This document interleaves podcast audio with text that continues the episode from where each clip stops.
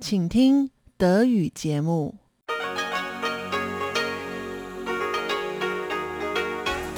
Hier ist Radio Taiwan International. Herzlich willkommen zum 30-minütigen deutschen Programm von Radio Taiwan International. Am Mikrofon begrüßt Sie Tatjana Romig. Folgendes haben wir heute am Donnerstag, den 9. Dezember für Sie im Programm. Zuerst die Nachrichten des Tages, gefolgt von Taiwan 3D. Lukas Klipp berichtet heute über Wanderausflüge in Taiwan. Und zum Abschluss rund um die Insel. Elon Huang spricht heute mit Professor Reinhard Biedermann von der Tamkang-Universität über die Taiwan-Politik Deutschlands und der EU. Und nun zuerst die Nachrichten.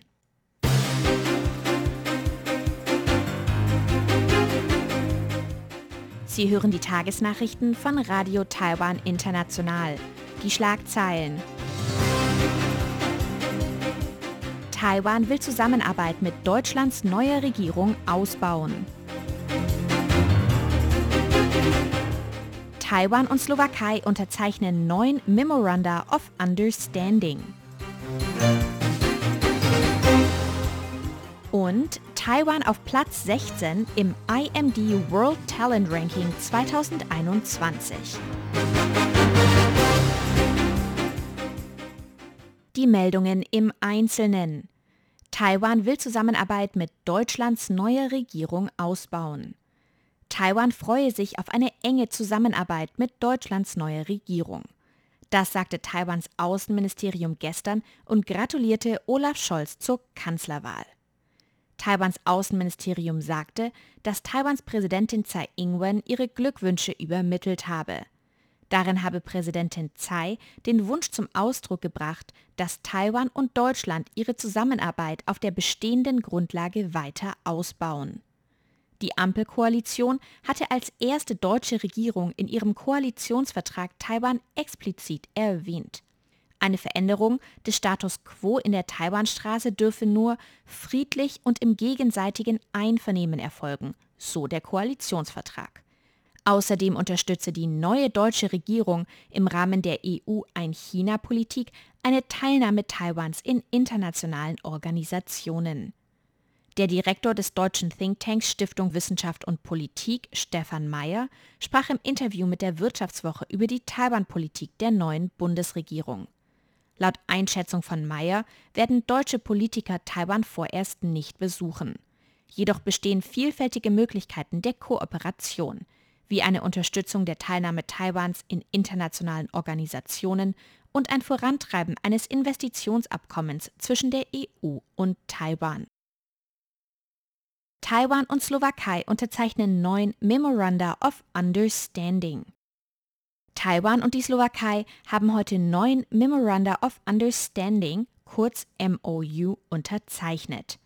Seit dem vergangenen Sonntag, den 5. Dezember, hält sich eine 43-köpfige Delegation aus der Slowakei in Taiwan auf. Geleitet wird sie von Karol Galek, Staatssekretär im slowakischen Wirtschaftsministerium. Taiwans Außenministerium sagte, dass die MOUs eine gute Grundlage für die weitere Zusammenarbeit zwischen Taiwan und der Slowakei in den Bereichen Wirtschaft und Handel, Bildung und Wissenschaft sowie Tourismus darstellen. Im kommenden Jahr ist ein weiteres Treffen zur wirtschaftlichen Zusammenarbeit beider Länder in der Slowakei geplant. Lucia Kisch, Direktorin der Abteilung für Wirtschafts- und Entwicklungszusammenarbeit des slowakischen Außenministeriums, sagte heute, dass die Ergebnisse der Delegationsreise die Erwartungen übertroffen haben.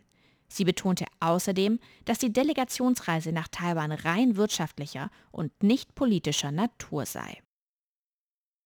Taiwan auf Platz 16 im IMD World Talent Ranking 2021. Taiwan wurde im World Talent Ranking 2021 der Schweizer Business School IMD auf dem 16. Platz eingestuft. Das ist vier Plätze höher als im vergangenen Jahr und das höchste Ranking für Taiwan innerhalb der letzten zehn Jahre. Das World Talent Ranking 2021 vergleicht die Wettbewerbsfähigkeit der Arbeitskräfte in 64 Volkswirtschaften weltweit. Unter den asiatischen Ländern nahm Taiwan den dritten Platz ein, nach Hongkong auf Platz 11 und Singapur auf Platz 12.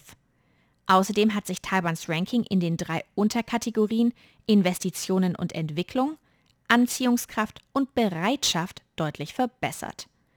Taiwans Landesentwicklungskommission sagte, dass Taiwan trotz der Covid-19-Pandemie einen stabilen Arbeitsmarkt und Ausbildungsmöglichkeiten habe und Talente aus dem Ausland anlocken konnte. Dennoch sieht die Landesentwicklungskommission auch Verbesserungspotenzial. So zeigte das Ranking für Taiwan eine verhältnismäßig geringe Teilnahme von Frauen an der Wirtschaft, eine relativ hohe Abwanderung qualifizierter Arbeitskräfte und eine geringe Anziehungskraft für hochqualifizierte Arbeitskräfte aus dem Ausland. Die Vorsitzende der Abteilung für Personalentwicklung der Landesentwicklungskommission, Lin Zhi-Mei, erklärt die geringe Teilnahme von Frauen an der Wirtschaft durch die geringe Anzahl an Teilzeitstellen.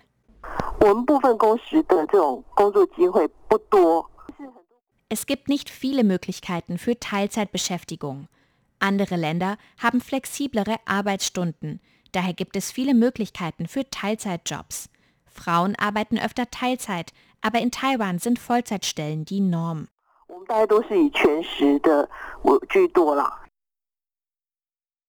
Präsidentin, Taiwan muss erneuerbare Energien entwickeln. Taiwan müsse seine erneuerbaren Energien ausbauen, um die Nachfrage nach grünen Energien im Halbleitersektor zu bedienen. Das sagte Taiwans Präsidentin Tsai Ing-wen heute während einer Veranstaltung mit Vertretern von Taiwans Halbleiterindustrie.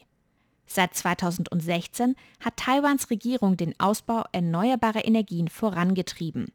Während der Veranstaltung betonte Präsidentin Tsai den bisherigen Fortschritt in der Solar- und Windenergie.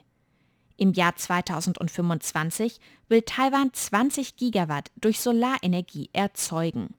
Präsidentin Tsai sagte außerdem, dass die Regierung daran arbeite, Taiwans Energienetz stabiler und flexibler zu gestalten. Sie betonte, dass die Energiewende ein wichtiges und herausforderndes Ziel ihrer Regierung sei. Tsai rief Taiwans Bevölkerung dazu auf, gemeinsam durch die Energiewende die Grundlage für Taiwans zukünftige Wettbewerbsfähigkeit zu legen. Übersetzer unterstützen Covid-19-Impfzentrum am Hauptbahnhof. Das Covid-19-Impfzentrum am Taipeier Hauptbahnhof wird nun in seiner Arbeit von Übersetzern unterstützt. Dies ist nötig, weil dort ca. 60 Prozent der Impfempfänger Arbeitsmigranten sind. Das erklärte Taiwans Arbeitsministerin Xu Ming-chun heute vor Ort. Um die Impfkampagne voranzubringen, kooperiert Taiwans Regierung seit kurzem mit Supermärkten und Einkaufsläden, um kleine Impfzentren einzurichten. Impfwillige können außerdem im Hauptbahnhof von Taipei mit dem Impfstoff von Moderna ohne Anmeldung gegen Covid-19 geimpft werden. Das Arbeitsministerium unterstützt nun das Impfzentrum im Taipeier Hauptbahnhof durch 18 Übersetzer. Diese bieten vor Ort Übersetzungsdienste in Englisch, Thailändisch, Indonesisch und Vietnamesisch an.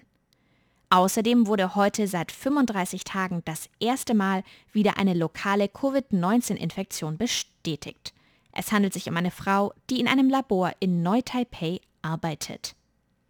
Und nun zur Börse. Der TAIEX startete heute mit einem Plus von 48 Punkten. Im Laufe des Handelstages entwickelten sich die Kurse weiter positiv und der TAIEX schloss mit einem Plus von knapp 82 Punkten bei 17.914.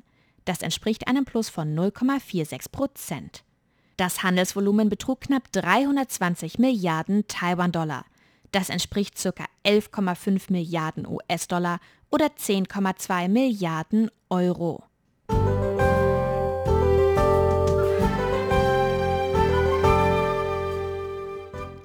Es folgt das Wetter.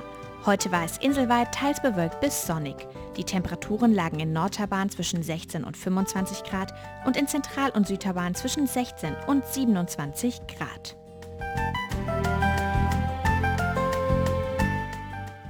Morgen zieht es sich an der Nordspitze Taiwans sowie an der Ostküste zu. Es ist bewölkt und regnerisch. In Zentral- und Südtaiwan bleibt es dagegen weiterhin sonnig und trocken. Die Temperaturen liegen in Nord- und Osttaiwan zwischen 18 und 24 Grad und in Zentral- und Südtaiwan zwischen 15 und 27 Grad. Das waren die Nachrichten am 9. Dezember 2021. Jetzt geht es weiter mit dem Programm am 9. Dezember. Wandern und Bergsteigen gehören zu den beliebtesten Freizeitbeschäftigungen in Taiwan.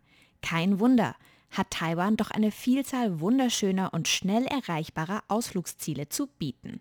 In Taiwan 3D spricht Lukas Klipp heute mit einer deutschen Studentin über ihre Wandertouren in Taiwan.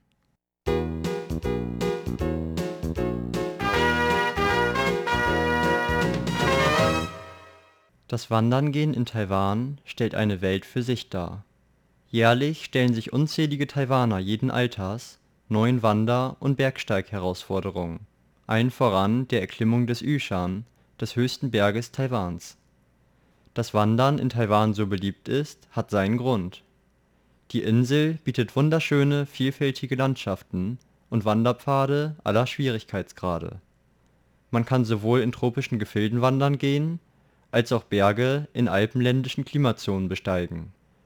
Die Flora und Fauna Taiwans ist so vielfältig, wie es nur wenige Länder auf der Welt von sich behaupten können. Das ganze Jahr über kann man über Pfade auf Meereshöhe wandern oder aber auf Berge von bis zu knapp 4000 Metern Höhe steigen. Obwohl man sich mit guten Hikingschuhen und Hikingkleidung ausrüsten sollte, sind nur bei wenigen Bergen professionelle Ausrüstung notwendig. Denn die meisten Pfade sind an schwierigeren Abschnitten mit Seilen und Leitern versehen. Für die meisten Hikes benötigt man auch keine Führung, die Wege sind stets gut erkennbar. Je nach Wanderpfad kann man für knapp eine Stunde bis zu mehreren Tagen unterwegs sein. Sucht man sich besonders abgelegene Berge aus, ist es möglich, für Tage allein abseits der Zivilisation zu wandern. Über 50 Prozent der Fläche Taiwans ist bergig und von Wäldern umgeben. Bei etwa 20 Prozent der Fläche handelt es sich um staatlich geschütztes Land diese Landfläche umfasst vor allem nationale Parks, weltliche Erholungsgebiete oder andere Schutzgebiete. Viele dieser geschützten Zonen bieten sichere Wanderpfade für Besucher, ausgestattet mit Hinweisschildern in englischer Sprache und kleinen Dörfern, in welchen den Wanderern Unterkunft und Verpflegung bereitgestellt werden. Prinzipiell ist es möglich, das ganze Jahr über in Taiwan zu hiken die beste Zeit sind allerdings die Monate von November bis März, in welchen es nicht zu warm, dank der milden Winter aber auch nicht zu kalt ist. Man sollte dennoch immer das Wetter im Auge behalten, welches in Taiwan sehr wechselhaft sein kann.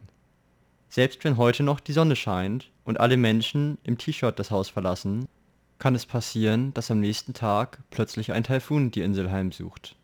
Auch Monsunregen in den Monaten Mai und Juni können dem vorfreudigen Wanderer schnell einen Strich durch die Hikingplanung ziehen. Die deutsche Masterstudentin Jessica lernt zurzeit Chinesisch in Taiwan.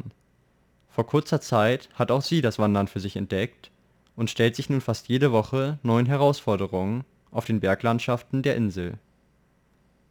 Wo warst du das letzte Mal in Taiwan hiken? Ich war letzte Woche beim Teapot Mountain und bei Banping schon in der Nähe von Jiufen. Da stand ganz oben auf meiner Liste, weil ich von ganz vielen Leuten gehört habe, dass der Teapot Mountain ein schöner Hike sei, den man gemacht haben sollte. Und ich finde, dass ein Berg aussieht wie ein Teapot, finde ich, das klingt schon mal sehr interessant. Und dann habe ich recherchiert und gesehen, dass der Banpingshan quasi direkt dahinter ist und ebenso Spaß macht. Deswegen konnte man das ganz gut kombinieren. Und was war das für ein Erlebnis für dich?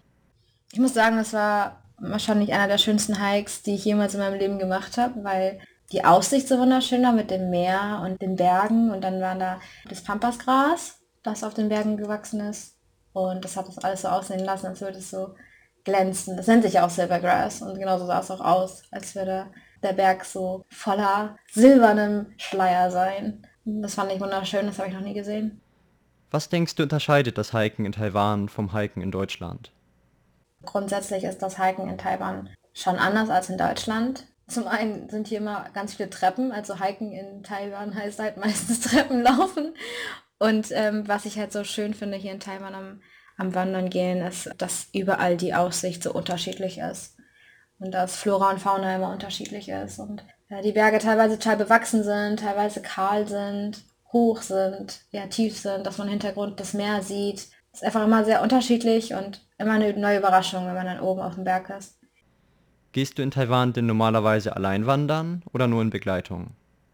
Also wenn mal etwas passiert oder mal was ähm, Notfall ist, dann ist es immer gut, jemanden dabei zu haben. Zumindest mindestens eine Person. Und ansonsten habe ich mich einfach dem Hiking Club der Uni angeschlossen, um einfach Menschen kennenzulernen, die quasi dieselben Hobbys und Interessen haben wie ich. Als auch einfach Menschen zu haben, die sich hier vor Ort ein bisschen auskennen, lokal und wissen, wie man mit Situationen umgeht, die jetzt in Deutschland vielleicht nicht passieren würden. Sowas wie einer Schlange zu begegnen zum Beispiel. Das würde in Deutschland ja eher nicht passieren. Und da wäre ich halt sehr happy, wenn da jemand ist, der Ahnung hat und ruhig bleibt. Ist das Wandern in Taiwan denn so viel gefährlicher als in Deutschland? Ja, also ich würde schon sagen, dass es hier halt andere Tiere gibt. Wir sind halt noch keine begegnet, aber ich weiß, dass es Pflanzen gibt, die zum Beispiel giftig sind, dass es Schlangen gibt, die gefährlich sein könnten, bestimmt auch Spinnen, die alle immer sehr groß sind. Die Tiere in Taiwan sind alle sehr, sehr groß. Und das ist in Deutschland jetzt weniger der Fall. Also da begegnest du mal vielleicht einer Ringelnatter oder einer Blindsteiche, die einem ja aber nichts tun. Aber das Wandern an sich findest du nicht gefährlicher als in Deutschland? Ich kann es nicht 100% beurteilen, weil Kletterhiken habe ich eigentlich eher so in Taiwan für mich entdeckt als jetzt in Deutschland. Aber ich hatte das Gefühl, dass in Deutschland oder wie auch meine Freunde mir das gesagt haben, in Deutschland sind Klettersteige besser ausgeschildert und vielleicht auch besser gesichert. Hier in Taiwan ist es alles richtige Adventure-Hikes, also richtige Abenteuer, wo man sich mit Seilen hochzieht und an der Klippe oder halt am Felsen entlang hangelt. Das habe ich derart auf dieser Höhe auch in Deutschland noch nicht gemacht. Und hast du dir für das Hiken in Taiwan bestimmte Ziele gesetzt? Gibt es zum Beispiel einen Berg, der für dich das Endziel in Taiwan darstellt?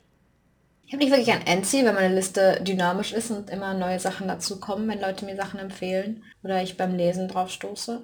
Ich bin kürzlich auf den Yushan, also einen hohen Hike, gestoßen. Ich hatte davor mal Respekt, weil es sind ja über 3000 Meter. Da wandert man, glaube ich, auch eher zwei Tage. Normalerweise hike ich nicht so hoch, also eigentlich bin ich immer unter 1000 Metern. So Tagestrips, das ist eher so das, was ich, was ich gerne mache. Was auch in Taiwan total praktisch ist, weil man halt super gute Anbindungen hat zu den ganzen Trails, also zu den ganzen Wanderwegen. Das ist in Deutschland eher nicht so. Also relativ oft ist man da mal auf dem Auto angewiesen, weil da jetzt nicht einfach mal so ein Bus hinfährt. Und hier in Taiwan sind die Wege halt extrem gut konstruiert, also sehr mit Treppen zum Beispiel oder abgesicherten Wegen und man kommt halt mit den Bussen da super gut hin, auch von Taipei aus, dass man ein bisschen außerhalb was machen kann. Und hast du dir auch noch Ziele abseits vom Hiken gesetzt? Gibt es noch andere Dinge, die du in Taiwan unbedingt erleben willst? Also grundsätzlich ist ja Taiwan für Outdoor-Sport der Wahnsinn, also das Paradies. Man kann ja nicht nur auf den Bergen rumwandern, man kann ja auch Dinge machen wie tauchen gehen oder Wasserrafting. Es gibt auch richtig viele, viele Orte, wo man Abenteuersport machen kann. Das würde ich gerne probieren. Ich würde auch total gerne mal äh, eine Weile mit dem Fahrrad durch Taiwan fahren, am liebsten so entlang der Ostküste. Ich würde am liebsten eine Inselumrundung machen, aber dafür habe ich, glaube ich, nicht genug Zeit und ich möchte quasi neben dem Radeln auch noch ein bisschen was sehen und dann auch mal ein, zwei Tage eng an einem Ort bleiben. Wassersportarten, Fahrradfahren und Wandern, das wird wahrscheinlich so das sein, was ich die nächsten Monate gerne machen möchte. Hast du zum Schluss noch Tipps für Deutsche, die vorhaben, in Zukunft mal in Taiwan wandern zu gehen? Ich würde sagen, es kommt ein bisschen darauf an, wie fit jemand ist oder auch wie mutig. Aber grundsätzlich wäre mein Tipp, glaube ich, nicht alleine gehen. Das ist, glaube ich, keine gute Idee. Und Wandern ist halt unfassbar vielseitig. Also nur weil man einen Wanderweg gemacht hat, heißt das nicht, dass man alle Wanderwege oder die Art anderen Wanderwege kennt. Und jeder Wanderweg ist so einzigartig. Sowohl von der Aussicht her als auch von der Challenge her. Und ich glaube, viele machen halt den Elephant Mountain zum Beispiel, was halt einfach nur Treppen sind. Aber Wandern heißt nicht immer nur Treppen. Kann auch ein bisschen Klettern sein, wenn man da Interesse dran hat. Aber wie gesagt, von unten anfangen. Also nicht direkt die schwersten Sachen machen. Das habe ich auch nicht gemacht lieber klein anfangen, würde ich immer sagen. Und Ausrüstung nicht unterschätzen. Gute Schuhe und genug Wasser. Das sind alles Dinge, die, die darf man nicht unterschätzen, weil es letztendlich natürlich schon auch einfach anstrengend ist. Aber Taiwan hat viel zu bieten. Taiwan hat viele Berge, kleine und große. Und immer probieren, würde ich sagen. Und Gleichgesinnte finden, mit denen man zusammen diese Abenteuer erleben kann. Das war Taiwan 3D mit Lukas Klipp mit einem Beitrag über das Wandern in Taiwan. Gestern wurde Olaf Scholz als neuer Bundeskanzler vereidigt. Die Ampelregierung hatte in ihrem Koalitionsvertrag als erste deutsche Regierung Taiwan erwähnt. Aber was bedeutet das wirklich für die Taiwan-Politik der neuen Regierung? Darüber und über EU-Taiwan-Beziehungen spricht Elon Huang heute mit Professor Reinhard Biedermann von der Tamkang-Universität in Rund um die Insel. rund um die Insel. Herzlich willkommen zu der heutigen Ausgabe von Rund um die Insel. Am Mikrofon begrüßt Sie Ilon Huang. Gestern wurde Olaf Scholz zum neuen Bundeskanzler gewählt und wie die neuen Minister und Ministerinnen vereidigt. Im Koalitionsvertrag der neuen Ampelkoalition wurde das erste Mal explizit die Situation in der Taiwanstraße erwähnt. Außerdem hat kürzlich eine Delegation der EU Taiwan besucht und die Beziehungen Taiwans mit der EU scheinen sich zu intensivieren. Wird das tatsächlich Auswirkungen auf Taiwans Situation haben? Wird sich die Taiwan-Politik der neuen deutschen Regierung tatsächlich ändern? Darüber habe ich mich mit Professor Reinhard Biedermann, Dozent an der Danjiang-Universität, unterhalten, aus zeitlichen Gründen über Zoom. Und er stellt sich zunächst einmal kurz vor. Ich habe Politikwissenschaft in Würzburg studiert und in den Nebenfächern Sinologie und öffentliches Recht. Ich habe mir damals gedacht in den 90ern, naja, Politikwissenschaft, wenn man das vielleicht mit China verbindet, das hat bestimmt Zukunft, da kann man irgendwas draus machen. Und ja, gut, dann habe ich in Bamberg promoviert, 2006 ungefähr über ein ja, Thema mit China-Bezug, über Sozialstandards in der chinesischen Spielzeugindustrie und wie westliche Unternehmen eben versuchen, soziale Unternehmensverantwortung in chinesischen Betrieben irgendwie zu versuchen umzusetzen. Ich war dann 2004 zum ersten Mal in Taiwan. Ich habe das damals praktisch verbunden mit einem Praktikum eben beim am Deutschen Wirtschaftsbüro. Habe mir da gedacht, nebenbei vielleicht ein paar Interviews machen. In Taiwan hat sich dann zwar nichts ergeben, aber seitdem bin ich halt Taiwan so ein bisschen, habe der große Sympathie und bin dann 2007 oder 2008 zurück nach Taiwan gekommen nach meiner Promotion für ein ähm, ja, Postdoc-Stipendium an der Academia Sinica habe dann nebenbei angefangen zu unterrichten an der Tamkang-Uni, erstmal so auf Teilzeitbasis und das ist dann so ein Vollzeitjob geworden seit zehn Jahren und mhm. äh, ja, jetzt bin ich sozusagen aus den ursprünglichen zwei Jahren sind jetzt irgendwie über zehn Jahre oder zwölf Jahre geworden. Ja. Das scheint uns alle zu treffen. Ja, es geht vielen Leuten so, ich. Sie lehren ja nicht nur an der Danjiang, sondern Sie forschen auch und das beinhaltet unter anderem die Beziehung zwischen der EU und China und Taiwans Souveränität. Können Sie das ein bisschen näher erklären? Also äh, gut, vor allem EU-China-Beziehungen eigentlich, also in den verschiedenen Dimensionen. Also zurzeit also jetzt in den letzten zwei Jahren war ich sehr stark interessiert an den EU-China-Beziehungen, den, den, Einfluss Chinas auf die EU-Arktis-Politik, weil das natürlich auch ein neues Feld ist, die Arktis, was da so passiert. Dann die EU-Connectivity-Strategie als Antwort auf die Seidenstraßeninitiative Chinas in, im Raum Asien und wie vielleicht Taiwan da verlinkt werden kann. Dann zurzeit auch ein Thema, was mich seit Jahren interessiert, ist die Rohstoffpolitik, weil ja die Europäische Union nach China ist der weltweit größte Rohstoffimporteur und gerade Deutschland braucht sehr viel Rohstoffe natürlich. Und China ist auch ein ganz wichtiger Rohstoffexporteur für die deutsche Industrie. Also das sind recht interessante Themen und ich versuche da immer so Themen zu finden, die so ein bisschen in, der, in einer Nische sind, also okay. wo noch nicht so viel gemacht wird, die so ein bisschen so neu sind und wo man da so ein bisschen experimentieren kann. Sie unterrichten aber auch in dieser Richtung und zwar machen Sie das englischsprachig, so wie ich das richtig verstanden habe. Und wer studiert denn in Ihrem Programm? Sind das nur Taiwaner, Taiwanerinnen oder ist das mehr international? Das sind zurzeit vor allem Taiwaner und Taiwanerinnen natürlich. Die ausländischen Studenten sind ein bisschen weniger geworden. Das liegt zum Teil an Covid-19 natürlich. Das liegt zum anderen Teil auch daran, dass die, naja, die diplomatischen Alliierten sind auch ein bisschen weniger geworden. Ah, die haben okay. immer Stipendien bekommen. Also so afrikanische Studenten haben wir nur noch aus Eswati, dann noch aus ein paar lateinamerikanischen Ländern. Also das sind insgesamt weniger geworden. Wir versuchen jetzt aber mehr Studenten eben aus Europa und aus äh, anderen Ländern zu bekommen. Und ich glaube, das wird ein bisschen dauern, aber das könnte ganz gut klappen auch. Unsere taiwanischen Studenten, das sind alles Studenten aus ganz Taiwan eigentlich. Also nicht nur aus Taipei, sondern die kommen aus ganz Taiwan, weil eben die Tamkang-Uni auch eine recht bekannte Uni ist. Unterrichtssprache ist alles auf Englisch. Also das ist wirklich, wirklich ein englischsprachiger Campus und das interessiert eben auch die Studenten, dass sie eben dann auch gleich professionelles Wissen, aber eben auch auf Englisch bekommen, äh, so dass sie dann eben zum Beispiel bei ausländischen Unternehmen in Taiwan oder bei taiwanischen Unternehmen im Ausland eben arbeiten können. Also das ist so dass das Ziel, dass sie da eben international ähm, eben anschlussfähig sind und auch so globale Trends eben mitmachen können. Kürzlich hat ja eine EU-Delegation Taiwan besucht meinen Sie, dass es tatsächlich zu engeren Beziehungen zwischen der EU und Taiwan kommen kann? Und wie sieht denn die Stimmung im EU-Parlament oder in der EU allgemein aus? Also die, die Beziehungen zwischen der EU und Taiwan sind ja eigentlich schon relativ vielfältig. Also wir haben, glaube ich, 16 oder 17 nationale Vertretungen in Taiwan. Wir haben natürlich das European Economic and Trade Office, das damals wahrscheinlich gegründet wurde, um Taiwan an die WTO-Bestimmungen näher heranzuführen. Dann hat die EU im Grunde genommen äh, ja vor allem sehr starke Wirtschaftsbeziehungen natürlich mit Taiwan. Also sämtliche Wirtschaftsregulierungen, die die Europäische Union hat, die werden auch in Taiwan eben vorgestellt, eingeführt. Werden die Beziehungen jetzt äh, enger zwischen der EU und Taiwan? Also diese Delegation der EU war ja vom Europäischen Parlament. Das war mhm. zwar die erste Delegation überhaupt, war vom Parlament. Ich würde mir eigentlich auch wünschen, dass europäische, also EU-Kommissare oder Kommissarinnen mal Taiwan besuchen. Wir haben ja auch die EU hat ja 27 Kommissare, also jedes Land stellt einen Kommissar oder eine Kommissarin für ein Politikfeld.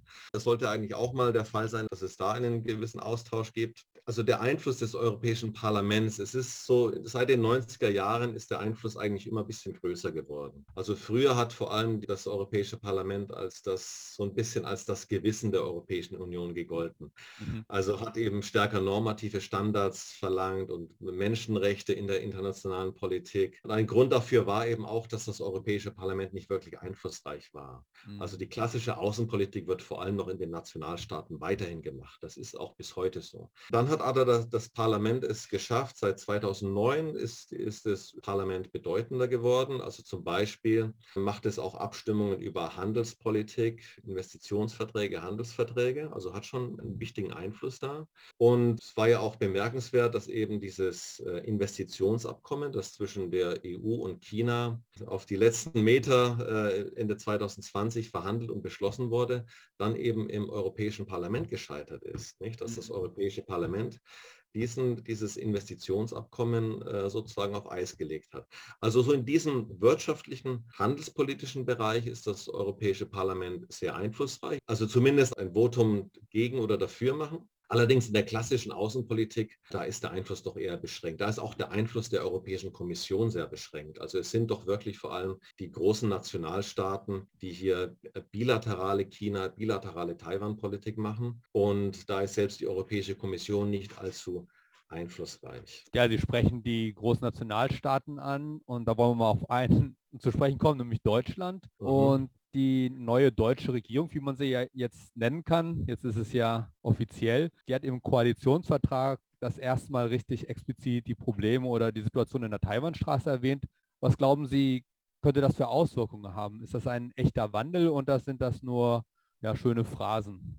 Ja, es ist ja schon ähm, interessant zu sehen, dass es vor allem die FDP und die Grünen waren, die eben sehr stark Position für Taiwan bezogen haben. Also sowohl die Grünen als auch die FDP, die haben in ihren äh, Wahlprogrammen militärischen Aggressionen Chinas an Taiwan ganz klare Absagen erteilt, während das SPD-Papier da eigentlich sehr vage geblieben ist. Ähm, ich glaube schon, dass die grüne Außenministerin Annalena Baerbock eine einflussreichere Außenministerin sein wird als ihr Vorgänger, das bestimmt. Also sie wird schon allein, weil sie weiblich ist, wird sie mehr Aufmerksamkeit bekommen. Dann wird sie bestimmte Themen besetzen, wo sie bestimmt einflussreich sein wird. Also sie möchte ja Feminist Foreign Policy machen, also eine feministische Außenpolitik. Sie möchte die Klimaverhandlungen an sich ziehen. Ich glaube allerdings, dass die China-Politik doch weiterhin sehr stark vom Kanzleramt äh, dominiert sein wird. Und die SPD ist eben, naja, als äh, Kanzlerpartei, die muss natürlich das große Ganze im Blick haben. Und äh, ich habe auch gerade gelesen, dass der Vorgänger von Scholz, nämlich Gerhard Schröder, doch Scholz dringend empfiehlt, Kontinuität zu behalten. Und ich glaube, das wird die SPD auch machen. Also Kontinuität in der äh, China-Politik. Währenddessen die Taiwan-Politik, man wird trotzdem weiterhin versuchen, dass, äh, ich sag mal, da nicht konfliktiv oder so aufzutreten. Also das glaube ich schon. Also dass sich da jetzt groß was verändern wird, kann man noch nicht sagen. Sagt Professor Reinhard Biedermann, Dozent an der Danjiang Universität. Und auch diesmal hat die Internetversion ein bisschen Bonusmaterial, so sagt Professor Biedermann unter anderem etwas mehr über die Gedanken der deutschen Parteien zum Thema Taiwans Teilnahme an internationalen Organisationen und über das Interesse der taiwanischen Bevölkerung an deutscher Politik. Und damit verabschiede ich mich für heute. Am Mikrofon war Ilon Huang. Vielen Dank fürs Zuhören. Sie hörten das deutschsprachige Programm von Radio Taiwan International am Donnerstag, den 9. Dezember 2021. Unsere E-Mail ist deutsch.rti.org.tv. Im Internet finden Sie uns unter de.rti.org.tv. Ihnen vielen Dank fürs Zuhören und bis zum nächsten Mal bei RTI. Am Mikrofon war Tatjana Romig.